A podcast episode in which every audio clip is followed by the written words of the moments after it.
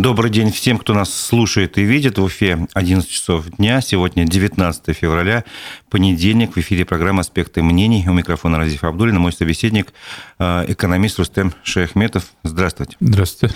Напомню, программа идет в прямом эфире э, на канале «Аспекты Башкортостана» в Ютубе.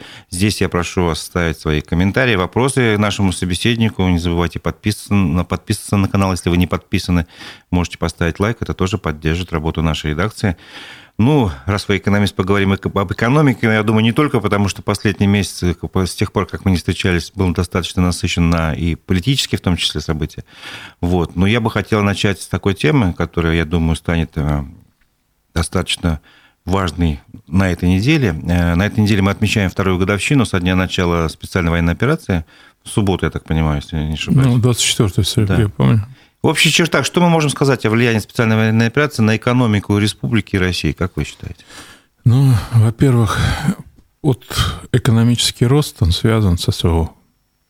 Потому что у нас основным драйвером стали э, предприятия оборонно-промышленного комплекса э, и связан с ним э, спрос, который несколько увеличился, и объем, скажем, доходов населения – тоже за счет, во многом за счет СВО, потому что, допустим, для средней зарплаты там, кто участвует в СВО, там где свыше 200 тысяч. Ну, понятно, что за кровь надо платить, тут как бы не говорили. Вот, но в целом вот у нас то, что... И, к сожалению, э, гибель наших ребят, их гибнет очень много, к сожалению что ну, можно только высказать соболезнования их близким.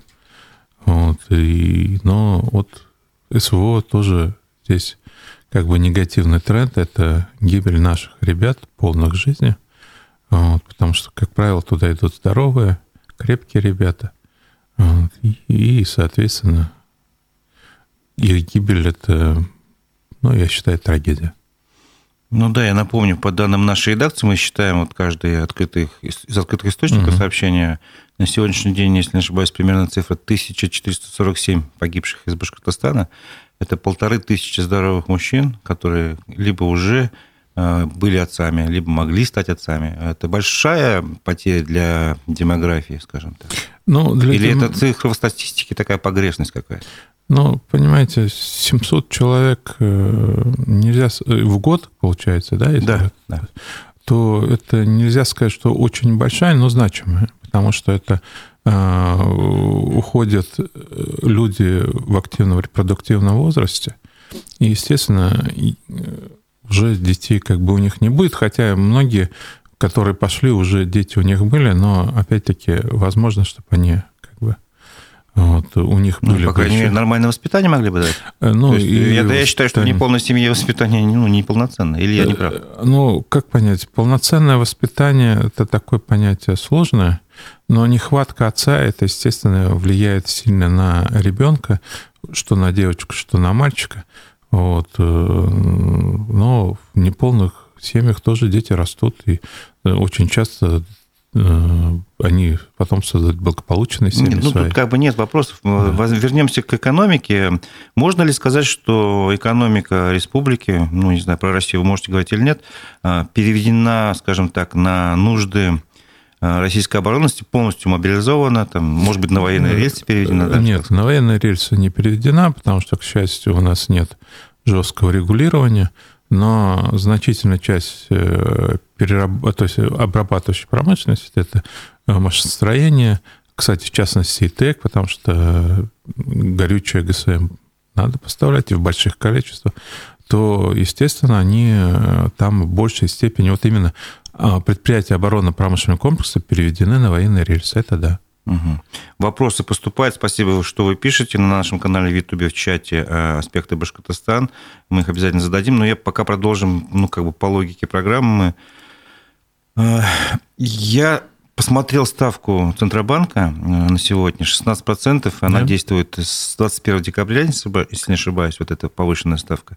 И, сам, собственно говоря, повышение росло уже достаточно долго, с июля 7,5, вот так постепенно по графику.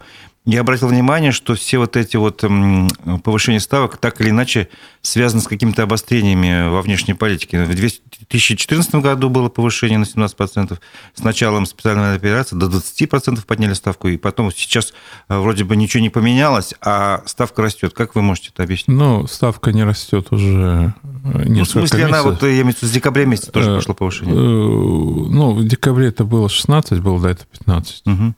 Вот, э, я скажу так, что, понимаете, очень нестабильный курс рубля. И сейчас э, нужно сдержать спрос, потому что у нас значительно вырос импорт, вот, и снизился экспорт. У нас сейчас экспорт, если не ошибаюсь, 425 миллиардов. Это на уровне 2020 года где-то. То есть, или, ну, может быть, 19 вот, я ну, то есть роста как такового нет? Нет, вот он, он, он в прошлом, позапрошлом году было свыше 500 миллиардов. Сейчас То есть э, снизился экспорт, это связано с падением главного нашего э, продукта, это э, минеральное сырье, это нефтегазовый комплекс, это уголь, вот, прежде всего вот эти товары. Второе, у нас сейчас во втором полугодии началось снижаться цены на зерно, ну и все в совокупности дало вот э, снижение э, объема экспорта в стоимостном выражении. Угу. Вот. И, ну, естественно, санкции тоже дают свое э, как бы значение. И кроме этого, тут надо учитывать, что у нас стоимостное выражение импорт, он вырос. Это тоже такой фактор, чтобы что-то импортировать, нужно прежде всего иметь валюту. И так как у нас э, сейчас в основном мы торгуем на рубли, на юани, на рупии индийские, ну и так далее. То есть ушли от э, валюты США, валюты еврозоны, то есть евро. И поэтому потребность вот это не совсем покрывается в должной мере в долларах и евро, и что негативно сказывается на рубле. Угу. А когда можно ожидать обратного процесса? Когда Центробанк я, начнет Я думаю, скорее всего, во второй половине года все зависит, потому что такие ставки резко снижают возможности не только э, увеличения э, промышленного, вообще производства услуг, а также существующих. На оборонно-промышленный комплекс это мало будет влиять, потому что там э, свои законы, и если нужно произвести, образно говоря, миллион снарядов в год, будут производить это количество. Вот. А по остальным, то есть то, что зависит от спроса населения, от спроса промышленности, то здесь вот таким образом. Вот. И тут еще надо учитывать, что наши организации, предприятия перешли к уже к возможному. То есть, если раньше были резервные мощности, они сейчас, как правило, особенно это касается оборонного промышленного комплекса, они уже вот этот э, порог перешли, и есть большие ограничения, поэтому в этом году ожидать очень большого увеличения э, волового внутреннего продукта не стоит. Угу. Я правильно понимаю, что если э, ставка, допустим, 16% действует, то кредит можно взять э, прям под, ну, не знаю, под нужды экономики под больший процент? 20 и более. Это да. Это уже как бы заградительная ставка, никто, наверное, Это не, заградительная не сможет себе ставка, позволить. ограничивающая спрос. Э, ограничивая спрос, мы ограничиваем уже потребность в ресурсах в результате чего у нас э, рубль становится стабильным и снижается несколько инфляция.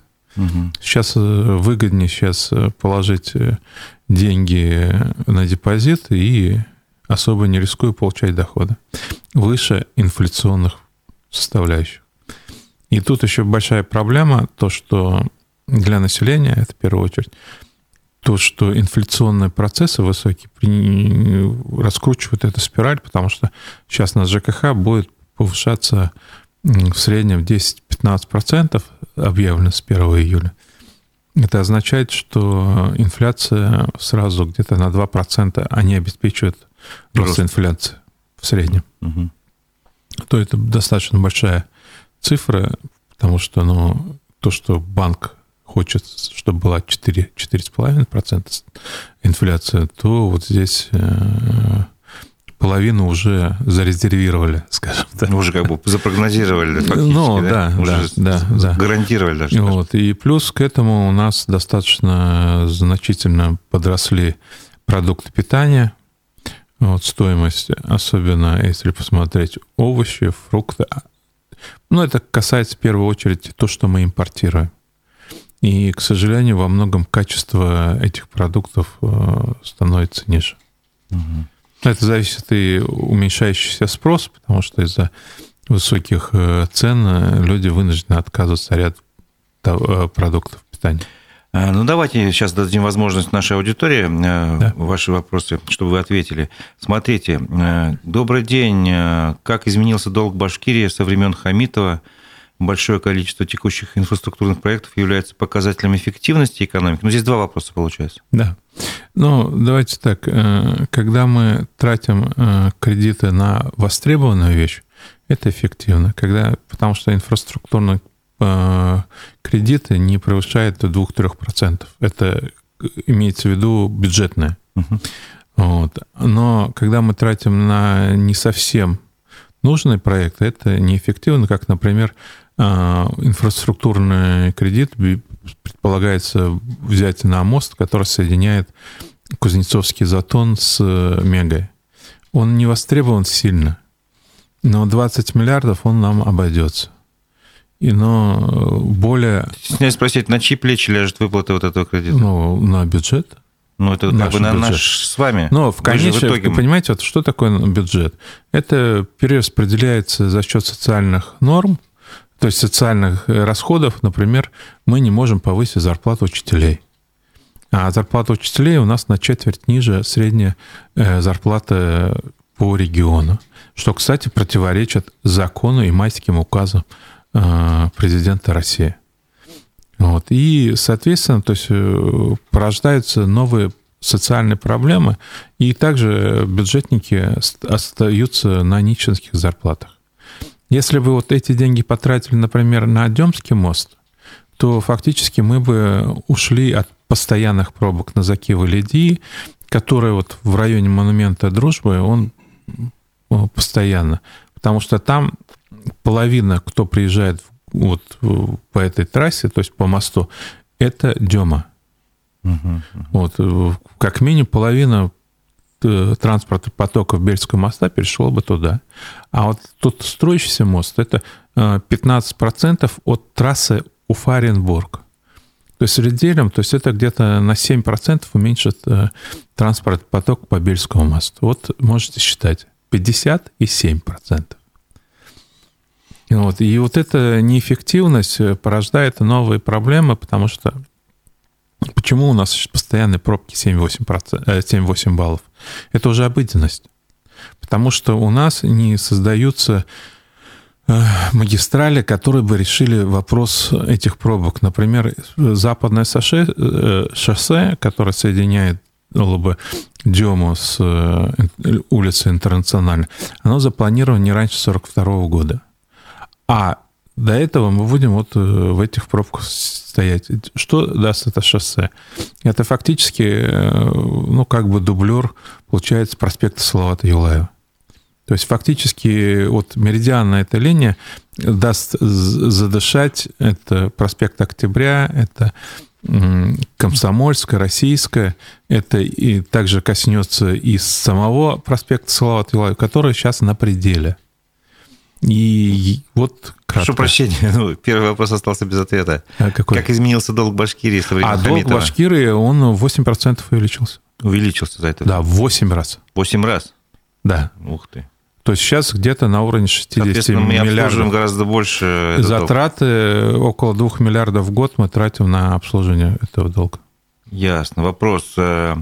Э, есть, говорят, если бы не выплаты солдатам специальной военной операции, то была бы девальвация. Давно бы признали ее. Это вот... Э, не понял. Причем тут это материал? Я, я вот тоже не понял, поэтому хочу ваше мнение знать. Вообще, девальвация рубля при каких условиях возможно? Девальва... Или необходимо? Нет, не девальвация рубля, она зависит от ряда факторов. Это эмиссия, это курс... То есть, когда много денег в стране, когда, слишком вот наличные, да? Тогда да, девальвация да, наступает. Да, да, да. То есть А это, сейчас это этого нет. инфляция, инфляция. когда слишком большая инфляция. Да, да. Ну, да. сейчас же у нас там в пределах, условно говоря, однозначные цифры. Ну, Инфляция. э, заявляет о 7,5 7,4 в прошлом году, но я думаю, реально была больше. э, Вот, и также все остальное. По э, повышениям зарплат у меня есть обоснованные сомнения, потому что э, когда у нам говорят, что там зарплата увеличилась на 12-14% в зависимости от региона, но если в нашем республиканском бюджете э, НДФЛ выросла на 5,5%, а где оставшиеся 7%? То есть должны быть тогда были адекватно увеличены выплаты НДФЛ. Ну, логично, логично. Вот. Но это не произошло. Этого не произошло. Почему? Это вопрос, э, который... Может быть, стоит ожидать, э, не знаю, в связи с выборной ситуацией повышения зарплат бюджетникам? Но определенные моменты пошли. То, что высказались, я считаю, правильная позиция э, президента о том, что нужно повышать базовые зарплату, то есть имеется в виду окладные части медиков, но я считаю, тоже надо поставить вопросы и об учителях, потому что сейчас у зарплата, вернее, базовый оклад учителя, он 40 с чем-то процентов, там, ну, около 5, меньше 50 процентов, я скажу так, а, чем минимальный размер оплаты труда. То есть получается так, если человек, то есть э, учитель, Ну, то есть мало- человек- молодой учитель пришел на работу и получает... Дело в том, что из этого оклада идут часовые ставки. И получает вот только вот за предметы, он будет получать меньше МРОТ. То есть он должен два раза больше работать, двойную Ну, нагрузку то брать, есть, чтобы что-то минимальное э, получить для э, жизни, условно говоря. Они сейчас, э, средняя зарплата официально заявленная там около 43 тысяч рублей, но я думаю, реально это меньше, потому что там ряд есть, образно говоря, высокоплачиваемых, типа завуч и прочее входят. Вот. Но с другой стороны, то есть вот э, зарплата, то есть на четверть меньше, это официально это уже заявлено, вот. но они работают по данным Минобра 1,6 ставки. С- То есть нагрузка увеличилась на 12%. Это что означает? Что э, реально, если мы разделим 1 и на 1,6, то есть они, если работают на одну ставку, это получается у них зарплата около 30 тысяч. Со всеми выплатами, надбавками и прочее. Но, извините, это э, нельзя содержать даже самого себя, особенно многие учителя молодые, они Снимают квартиры, например. снимают квартиры, да. Съем квартиры это свыше 20 тысяч. Ну, тут мы, конечно, можем и детали еще больше, но я вот хотел бы больше на тенденцию обратить внимание. Э, По-моему, недавно буквально информация была, что прошлый год стал рекордным э, по количеству увольнений учителей из Да, да, России. да. Э, Более 200 тысяч, по-моему, уволились самостоятельно в прошлом году. И дефицит кадров в некоторых школах составляет 50%, и чаще всего увольняются учителя начальных классов. Э, Почему такая тенденция? Но в начальных классах зарплата ниже, потом а, меньше возможностей приработка, так скажем прямо. Вот, и, соответственно, вот отсюда все исходит. А, Второе, а, надо учитывать, что самая большая проблема – это сельские школы. Там зарплаты еще ниже, ниже, чем в целом по республике, потому что там у них нет нагрузки. В малокомплектных школах либо учитель ведет несколько предметов, но мы сразу понимаем, к чему это приводит. Это ухудшение образования. И зарплата у него, ну, нищенская, вот прямо говорим. Поэтому я считаю, что то, что в нашей республике до сих пор э, оклад не меньше МРОТ, это, это позор. Мы помогаем вот бизнесу свыше 20, около 20 миллиардов рублей. Это налоговая льгота, преференция. А выплатить нормальную зарплату учителям, которые формируют наше будущее, мы не можем. Ну, там, наверное, сумма будет поменьше даже, если учителям на- на- надбавки какие-то платить, да или нет, я ошибаюсь? Не, ну это... Сопоставимо с этими Не, это меньше, меньше, конечно, меньше. Хорошо. Вопросы от нашей аудитории, не знаю, сможете ответить или нет. Сколько беспилотников производит Башкирия? Вы же не производитель беспилотников, я- я не имеете к этому сказать. отношения. А Есть э, некие заявления, что мы должны будем производить около тысячи беспилотников.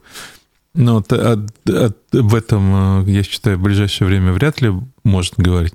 Разве что будет как бы сборочно, то есть, ну, скажем так, привинчивать э, там двигатели, это, то есть... Сборочное производство. Сборочное, да, отверточное производство. Да, это можно и сделать. Но в целом сложно сказать. Я пока не видел цифр, но говорят, на одном из оборонно-промышленных предприятий, если я не ошибаюсь, агрегатном, но опять я... Ну, просто... лучше даже не говорить, как на каком. Вот, да, ну, может быть. Вот, решено начать производство беспилотников. Но они очень востребованы, и востребованы не только в военной отрасли, но и в гражданской, потому что они во многом позволяют многие вещи удешевить, как, например, кадастровые оценки или же наблюдения. Вот, Какие-то виды работ можно проще производить. Ну, мониторинг, в частности. А появится у нас со временем беспилотные такси воздушные? Ну, почему бы нет? Э, в целом... По-моему, в Китае и в Америке уже первые испытания были. Не, ну, первые испытания проходят, но нужно еще говорить о том, что беспилотники э, у нас еще предполагаются автомобили. Ну, и это наземный, более да? наземный транспорт, это более актуально.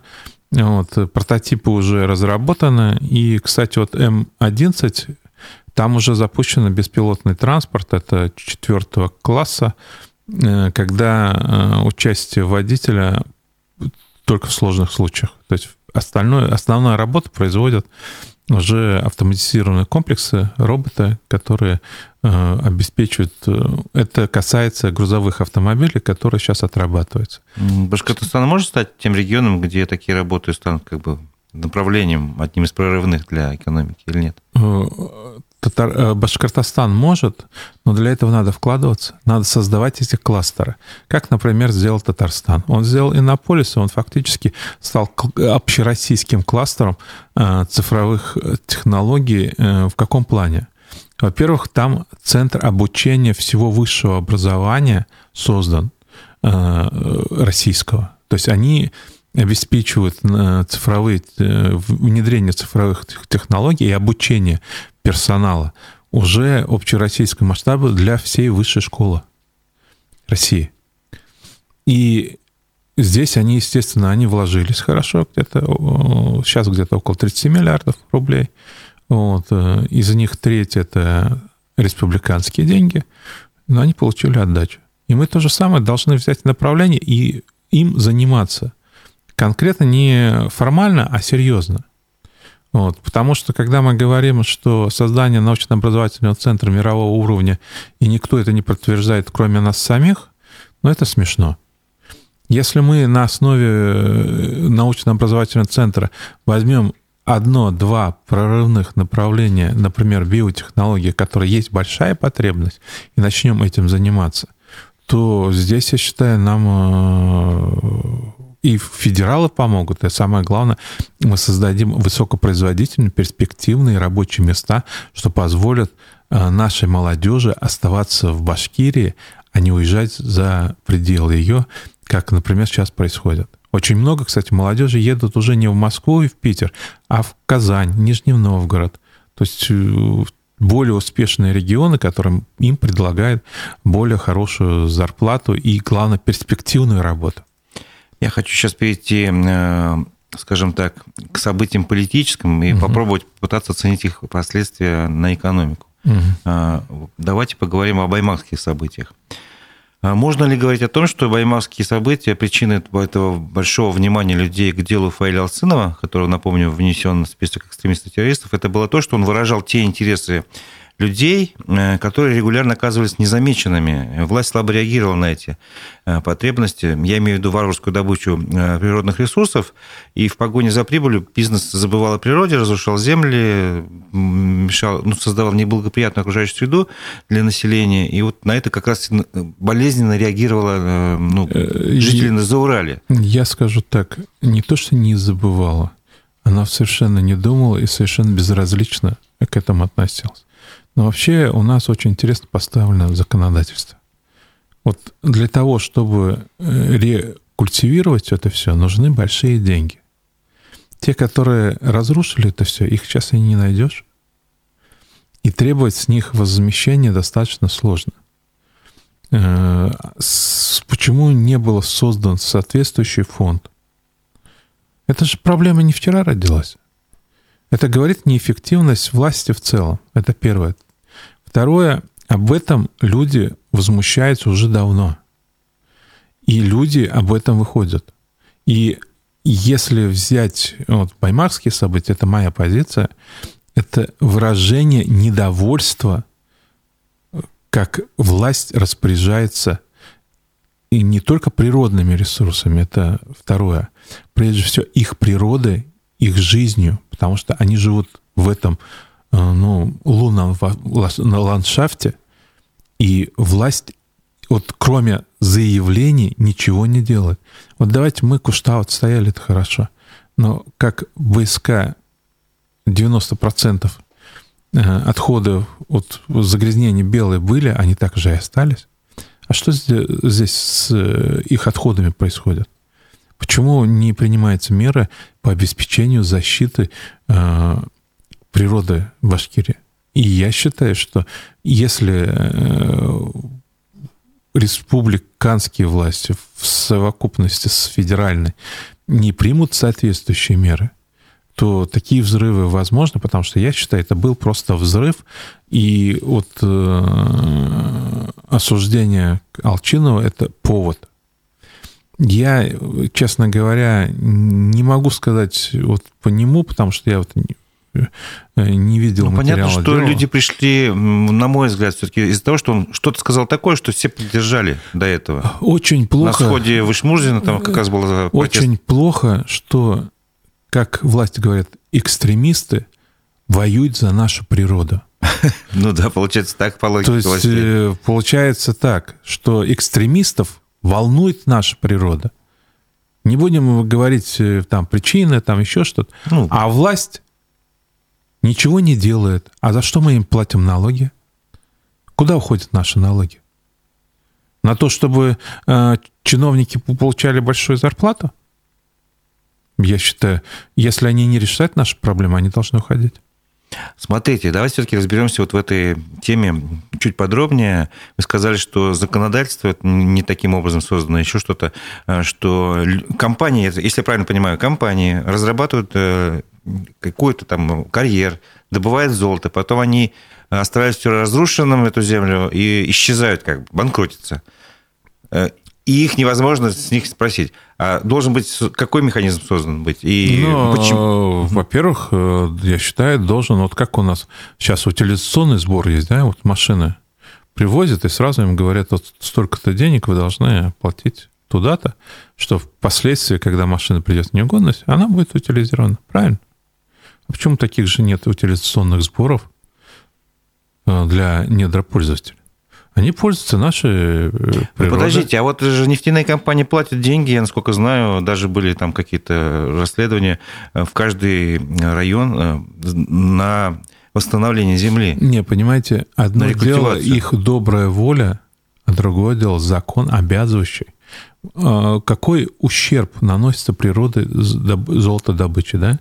Ведь всем понятно, что им в лицензии прописывают условия, в которых говорит, что они могут сделать то-то, то-то, то-то. Это что предполагает, что столько-то земли будет э, вскрыто, столько-то земли будет э, переработано, и, в принципе, знают технологии. И сразу можно э, определить, а какой будет экологический ущерб. Это обычная математика. Любой э, э, грамотный экономист это рассчитает достаточно быстро. А дальше уже в соответствии с тем, что происходит, вот эти, э, они должны потом это все рекультивировать. Стоимость рекультивационных работ известна. Но давайте поставим, и они обязаны будут отчислять, и тогда... Ведь в чем э, ситуация? Золотопромышленники по дешевке вот это рассыпное золото добывают, допустим, да? Но так как на них не ложатся издержки восстановления земель, им это приносит колоссальные прибыли.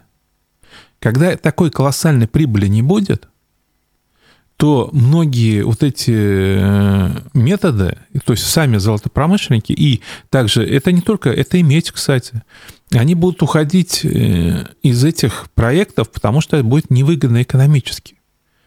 И, и мы должны исходить из того, что насколько экономически выгодна вот эта добыча. Если мы видим, что от этих э, действий республика получает убытки, зачем нам нужна такая деятельность? Потому что вот химпром, мы порождаем вот такие же проблемы, что у нас нет денег восстановить территорию, на котором в химпроме это все произошло. Уже 30 с лишним лет. Но с золотопромышленниками же та же самая ситуация. И с медь промышленник, потому что э, они добывают нефть, э, медь, да, они пустую породу куда-то скидывают, да, потом с этой породой что делать? Ну, опять же, те же отвалы огромные создаются. Да. То есть, либо мы должны рекультивировать, и тем более очень часто используются определенные реактивы, допустим, химические опасные, которые угрожают нашей природе. Но, значит, надо сразу требовать, чтобы были технологии, купирующие негативное э, влияние на природу. Это все просто. Кстати, вот в свое время где-то под Берлином нашли там литиевые э, э, там руду, да? Вот, вы знаете, они не стали добывать. Mm-hmm. Потому что они все посчитали, и когда прикинули, и народ сказал, мы против. И отказались. Ну, я так правильно понимаю, вот наш эксперт был в студии Сагит Исмагилов, он сказал, что, в принципе, у местных властей есть рычаги. Есть. Например, они могут земельный отвод не согласовать для подразработку месторождения. Это как минимум а, уже рычаг есть у властей, но они Но тут, не понимаете, тут нюансы э, другие. Дело в том, что то, что касается недр, это федерально.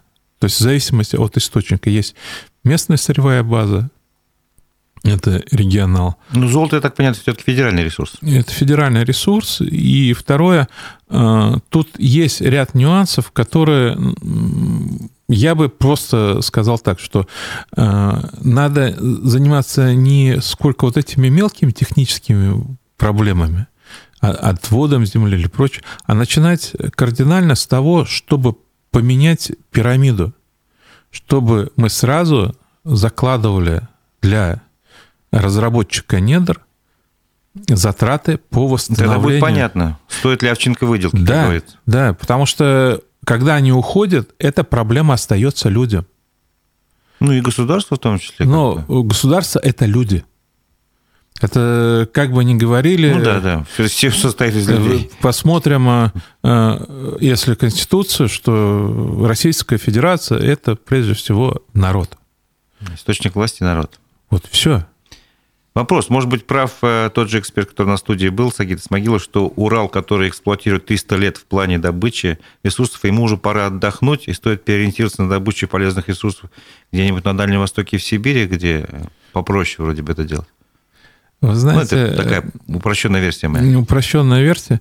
Если выгодно добывать и с минимальным воздействием на природу, то почему бы нет? В Европе же добывают. Они, кстати, у них экологическое законодательство одно из самых жестких. Они единственное, что делают, они просчитывают все риски, все э, дополнительные расходы. И там, где это выгодно, они производят э, добычу полезных ископаемых, но они уже закладывают все затраты. Почему э, в развивающихся странах э, больше добывается природных ресурсов? Потому что они не считают все расходы, издержки, включая экологические. То есть там, если взять многие, э, допустим, добывающие компании, они просто-напросто оставляют точно такой же ландшафт, как золотопромышленники в Заурале. И Хорошо. никто за это не платит.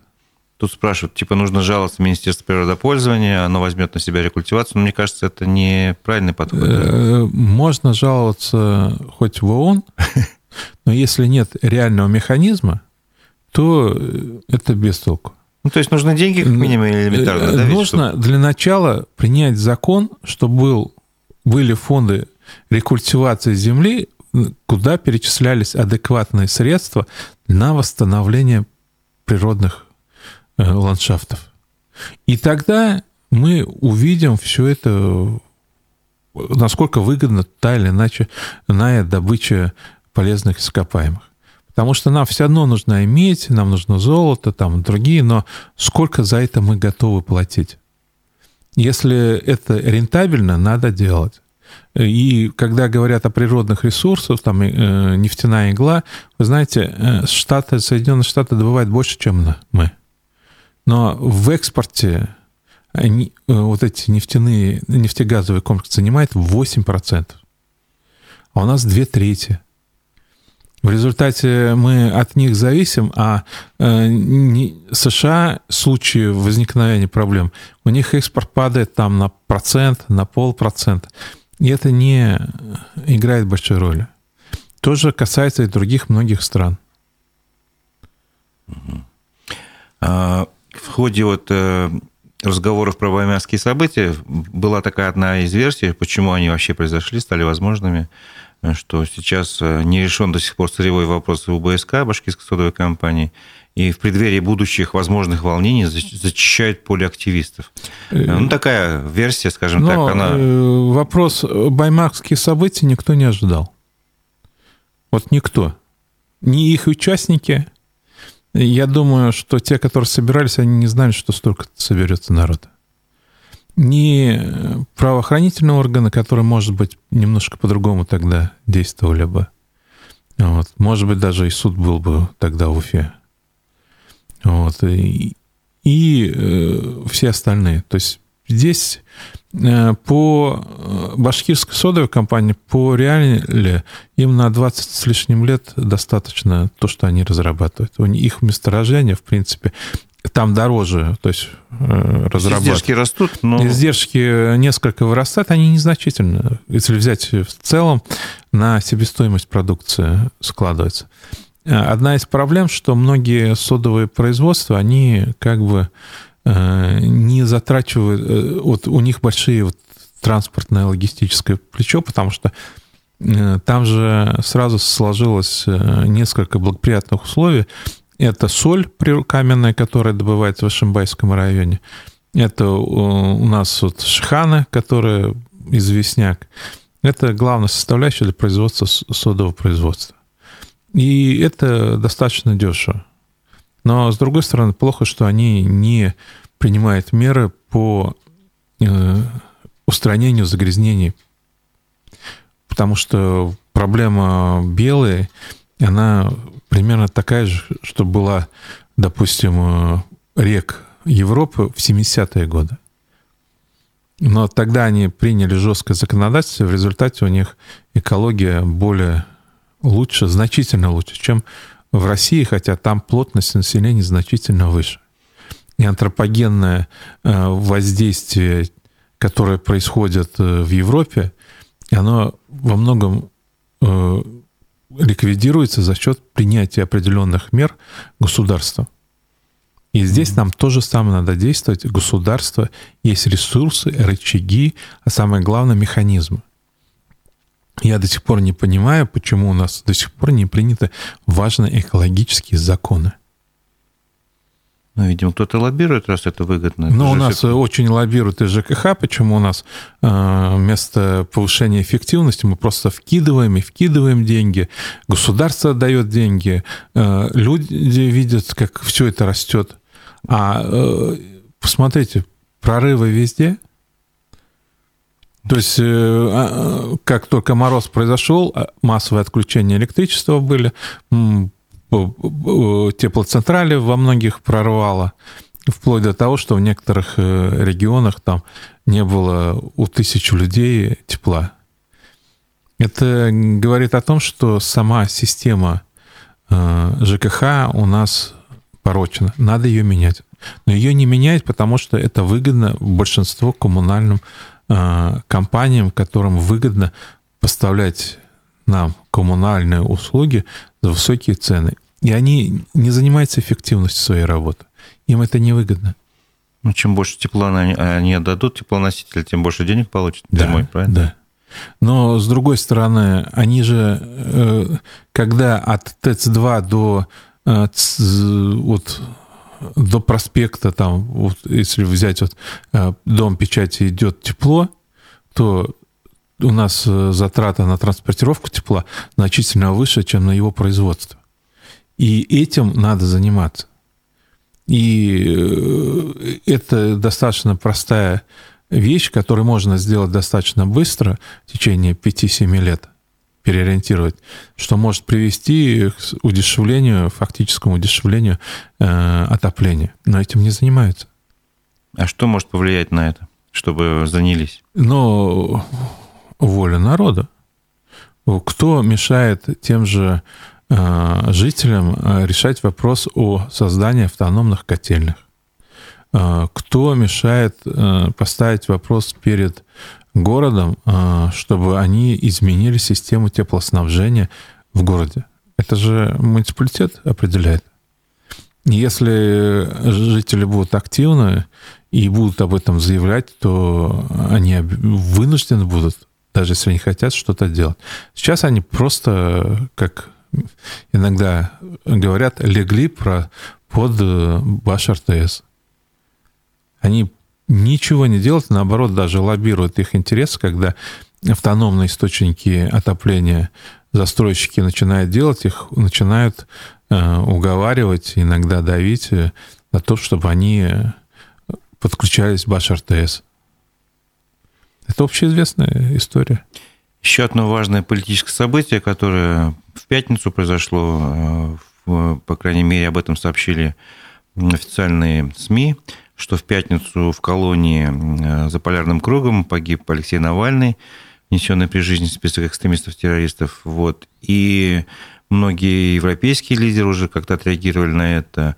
Есть ли у вас э, свое, не знаю, видение событий, какие могут быть экономические последствия? Ну, экономических никаких, так же, как и политических, э, потому что Навальный не та фигура, которая вела за собой массу людей. То есть у него были сторонники, но не такое большое количество. Э, но соболезнование его близким, э, то, что умер человек, смерть всегда это плохо. Вот, умер российский гражданин, как бы, начнем с этого, да? Кем бы, как бы он ни, к нему не относились там, но смерть это всегда трагедия. Вот, это первое. А второе, ну, он был неким символом, но больше символом был для э, иммиграции и там небольшой части населения.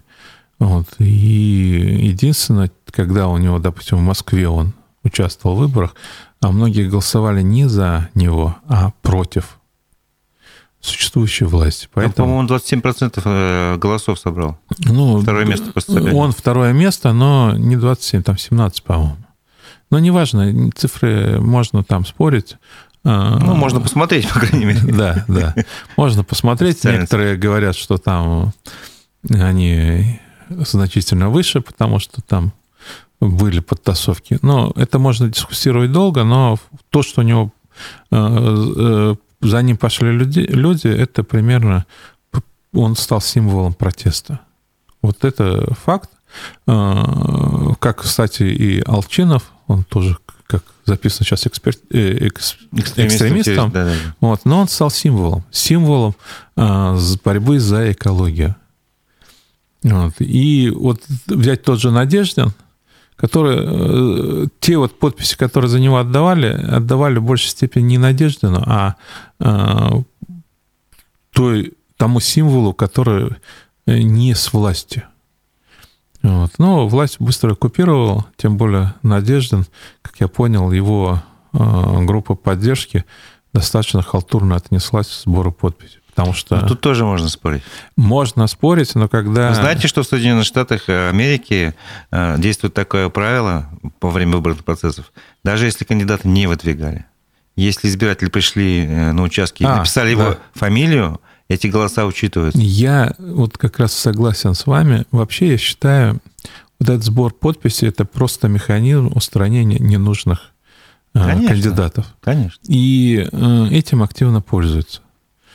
Но в свое время это стал даже главным механизмом устранения. Вот, потому что собрать подписи достаточно сложно, и очень часто тут надо признать, что многие сборщики работают очень плохо. Ну, скажем так. Ну, тут долго разбираться в этом можно. Э, там да, они да. халтурили или не халтурили. Не, вопрос в другом. Были засланцы там, э, или несовершенство вот законодательства. Раньше что можно, можно было, что влож... там они залог вносили, да? Да, был такой способ. Регистрация Второе, но если действительно, даже если взять, что там большой процент э, ну, брака. брака, да, но если свыше 100 человек за него 100 тысяч. подписались, да. ну, 100 тысяч, да, я считаю, э, вот надо менять законодательство, потому что этот процент брака, это для меня это ни о чем. Для меня это просто признак и... того, что мы живем в бюрократическом государстве, другое, которое друг... столько рогаток понаставило для другое, выражения Другое дело, я мыслей. считаю, что те, которые вот такие подписи делают, может быть, они даже вот э, и были засланцами, как вы говорите, да, вот, которые специально делали, чтобы это... Я считаю, их надо наказывать. Ну, Если подделал подпись, там еще что-то. Ну, это опять же не, не изменит ситуацию. То есть э, фамилия Надеждина в бюллетенях не появится. Не появится. Вот тут не как появится. бы э, есть, конечно, там теоретическая вероятность, что суд там э, его нет, зарегистрирует. Нет, нет. Ну, теоретически она есть. По Но... формальным признакам это так. Тем более, я еще раз говорю, вот то, что я услышал, я не видел, но сам Надеждин это подтверждает что нарушения там достаточно значительно были, но я еще раз говорю, для меня это не является критичным, потому что главный фактор о том, что за него свыше 100 тысяч подписей отдали. Вот это главное. И если бы вот этот процент брака убрали бы, то, в принципе, было бы все ок. Ну, это же тоже вот, э, как вы думаете, влияет ли вот эта политическая ситуация на экономику? То есть э, фактически мы видим, что у людей нет возможности проголосовать там за какую-то альтернативную политику. Э, вопрос не сколько проголосовать за альтернативную политику, а сколько в том, что не приходит, э, нет политической конкуренции. Отсутствие политической конкуренции приносит к тому, что те ошибки, которые совершаются, у нас нет противовеса. Да, мы же вот. не можем. Э, в результате этого она усиливается. И если мы посмотрим на долговременной основе, если, допустим, прошлый год достаточно неплохой был для экономики России, но до этого надо смотреть динамики, э, с 2013 года у нас э, нет э, такого бурного роста. Более того, я скажу, что мы отстаем об общемировых темпов развития где-то два с половиной раза. Это говорит о том, что вперед уходят те регионы, э, страны, которые раньше от нас сильно отставали. И действительно, вот для нас там 3% это большой плюс, а вот, допустим, для Китая 4,7%. Это, это уже минус. Так как это бы. уже большой минус, и все говорят, ой, как плохо, что в Китае такое ну, Подождите, замедление. а в Китае же тоже нет конкуренции политической. А, Может быть, неудачный пример? Нет, э, вопрос э, в том, что Советский Союз 70, ну, скажем так, 70 лет существовал, из них, э, если взять, допустим, 50-55 э, лет, он очень интенсивно развивался. В конечном Но итоге... Экономика может развиваться, вы же знаете, она может Нет, в экстенсивном она... плане и в интенсивном плане Они развиваться. и в интенсивном плане развивалась экономика. Вопрос в другом. Вырождение политической элиты привело к Горбачеву. Я не хочу сказать, что он плохой человек был но он был не тот человек, который может управлять нашей страной. И здесь, если в Китае не произойдет а, определенных а, событий, то в конечном итоге Китай к этому придет. Тоже придет, да? И потом надо учитывать, что у них было, по-моему, каждые 10 лет э, ротация до последнего момента. То есть руководитель должен через 10 лет был уходить. Смена руководителя э, приводит э, к смене определенных курсов. Вот. Но опять, еще раз говорю, они э, интенсивно развивались последние 30 лет. Посмотрим, что будет дальше. Угу. Ну, то есть, если подвести окончательный итог вот этой вот теме, что политическая конкуренция, она для экономики полезнее, чем ее отсутствие. Да, да, это естественно. Но посмотрите, в Соединенных Штатах активна политическая конкуренция, а, кстати, они развиваются более быстрыми темпами, чем другой Запад. То есть другие страны Запада, они развиваются меньшими темпами, чем Соединенные Но вернемся с небес на землю. Тут да. вопрос наша аудитория задает, я не могу его не задать. Давайте. Как же про Авдон? Говорили что раньше, что это э, роль а, этой птицефабрика не играет, а нет. Ошибочка вышла? Нет, оно, я и сейчас говорю, не играет. Поймите правильно, там доля процента в производстве яиц э, ни о чем. Э, рост цен на э, куриное мясо и э, яйца произошел в связи, вот я как анализирую, во многом это э, помимо импортной составляющей, которая сыграла как бы спусковой механизм, но это картельный сговор. Все-таки признаки картельного сговора Конечно. вы усматриваете. Ну, да? посмотрите, как резко... Но не было экономических предпосылок повышения яиц, там по-разному оценивают, 1,6 в два раза. Но нет таких предпосылок. Ну, то есть на 5%, 10%, ну, ну понятно. Даже да? 20% это как бы это. Уже перебор. Вот. И тут еще вот этот как бы оказался спусковой механизм, потому что тут же и начали расти другие цены. И они говорят, ну вот видите, вот яйца подорожали, а у нас всего там на 10%. Ну, поймите, инфляция. Yes. Поэтому вот для Авдона это ни о чем. И даже если они начнут э, производство, оно не сыграет большой роли, потому что вот замещение, вот когда в Авдоне, если посмотреть, произошла ситуация, ведь повышение цен не произошло. Когда они забили всю птицу, их э, продукция ушла с рынка. Эффект тогда бы был. Эффекта на тот момент не произошло. Цены остались на том же уровне. Были временные, это логистические э, поставки, то есть задержки там определенные, там вот, где они поставляли. Э, но это быстро купировалось, и вопрос решен был. Вопрос от нашей аудитории. Есть ли риски прихода к власти так называемых чекистов? По-моему, им все равно, кого поставить, Путина или Надеждина. То есть, ну, речь о том, видимо, что э, есть некое окружение, которое... Но надо и... помнить, что чекистом является Путин. Ну Он уже у власти. А вообще э, понимание ситуации экономической у силовиков, оно есть или, по-вашему, все-таки искаженное какое-то представление? Ну, я не общался с людьми в высших сферах правоохранительных органов, поэтому я не могу сказать их понимание экономической ситуации.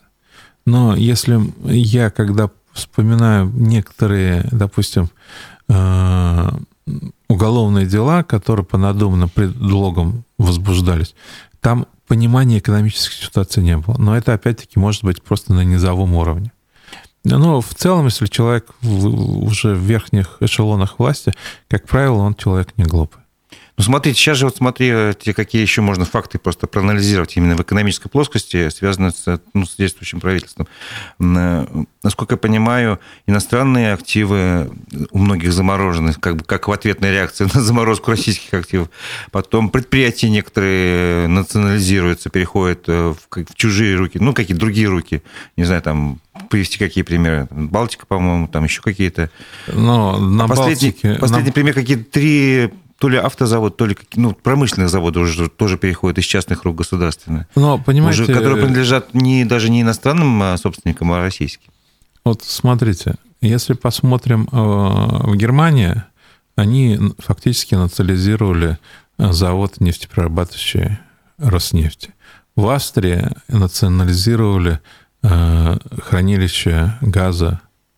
И, то есть идет с двух сторон. Это, это понятно. Я говорю про процессы, которые там касаются это... российских предпринимателей. я просто говорю о том, что ситуация, любая национализация э, по политическим мотивам играет негативно, играет на э, непосредственно инвестиционные процессы. Потому что это порождает э, определенные риски, Почему Запад вынужден э, до сих пор не смог конфисковать э, российские активы это Центробанка, потому что они понимают, э, какие проблемы могут возникнуть у них. Но частный бизнес они активно национализируют, и таких случаев очень много, это уже массовый характер. Ну, в той же Англии, если взять, да, допустим, были процессы. Да, и в Англии, во всех западных странах эти процессы есть, они продолжаются. И это, конечно, негативно э, играет против Европы, Вот. Но и также, э, когда мы национализируем, в конечном итоге инвестиционный э, фон ухудшается, но, с другой стороны, не, многие, допустим, те, которые перешли в собственность российских предпринимателей, например, тот же Макдональдс, там другие, но они работают так же, как работали, и у них есть как бы неплохие показатели. Тут еще надо смотреть в комплексе. Угу. Ну вот я посмотрел информацию. Рольф отъезжает в государство. То есть да, это... Э, автодилер, который... Ну, этот автодилер, который живет в Америке. Начнем с этого. Соединенных Штатах Америки. Ну, он гражданин России. Гражданин... Вроде да. Петров написано. Не, ну вроде он э, гражданин России, хотя... Который живет в Америке. Э, Кстати, я знаю достаточно много таких людей. Скажем, в бизнесе строительном в Башкирии есть, насколько я знаю, владельцы Э, строительных компаний, которые живут где-нибудь в Канаде там, или во Франции, управляют, приезжают раз там в год, в два раза в год в Уфу, чтобы дела, так сказать, посмотреть, подконтролировать, и обратно уезжают. И да? тем не менее, как бы, ну, что в этом плохого-то? Ну, э, причем тут плохо? за рубежом. Не, в этом нет ничего плохого, и э, с одной стороны. С другой стороны, плохо для российского государства, что крупные предприниматели живут за пределами и его государство и платят там налоги. И это говорит о том, что, значит, определенные есть э, риски для них и значительные, и их надо нивелировать, иначе это будет более ну, массово. Человек выбирает то, где ему комфортнее, совершенно, я понимаю, правильно? Совершенно же? верно. Если человек уезжает там э, в Швейцарию, допустим, я просто с одним таким предпринимателем, когда общался, вот, он сказал, одна из причин, он говорит, вы знаете, вот там для моей семьи более комфортно, и там, кстати, не важно, сколько у тебя денег. То есть семья и дети живут вот в той же той среде, которая для всех одинакова. Угу. И это формирует их образ жизни, что э, важно не деньги, а важно ты как личность и для людей. И, и вот в Швейцарии это очень сильно развито. Угу. Ну что ж, я думаю, на этом можно нашу программу завершать. А, если у вас есть что-то добавить, может быть, сказать о каких-то прогнозах, я не знаю, на развитие событий в экономике вот в этом году? У вас есть несколько минут, пару минут. Ну, я скажу так, что экономика, она продолжит свое движение, то есть где-то на уровне 2,5% ВВП увеличится. В Башкирии, к сожалению, не является лидером экономического развития в России, потому что если мы возьмем по промышленным темпам промышленного производства мы на 37-м месте. Если взять по благосостоянию населения, мы на 62-м месте. Это вот по вкладам рейтинг, да. То есть это, конечно, печально, но хотелось бы, чтобы у нас в конечном итоге активизировались и начали думать о прорывных направлениях. Ну, это главный вывод, я думаю, полагаю, что вы его будете повторять до тех пор, пока это не осуществится. Ну, или же пока не помру. Что-то решится быстрее. Не на том мы заканчиваем. Спасибо большое. Напомню, что это программа «Аспекты мнений» завершается. У микрофона был Разиф Абдулин, а мой собеседник – экономист Рустем Шахметов. Спасибо за участие в программе. Спасибо за внимание. До свидания.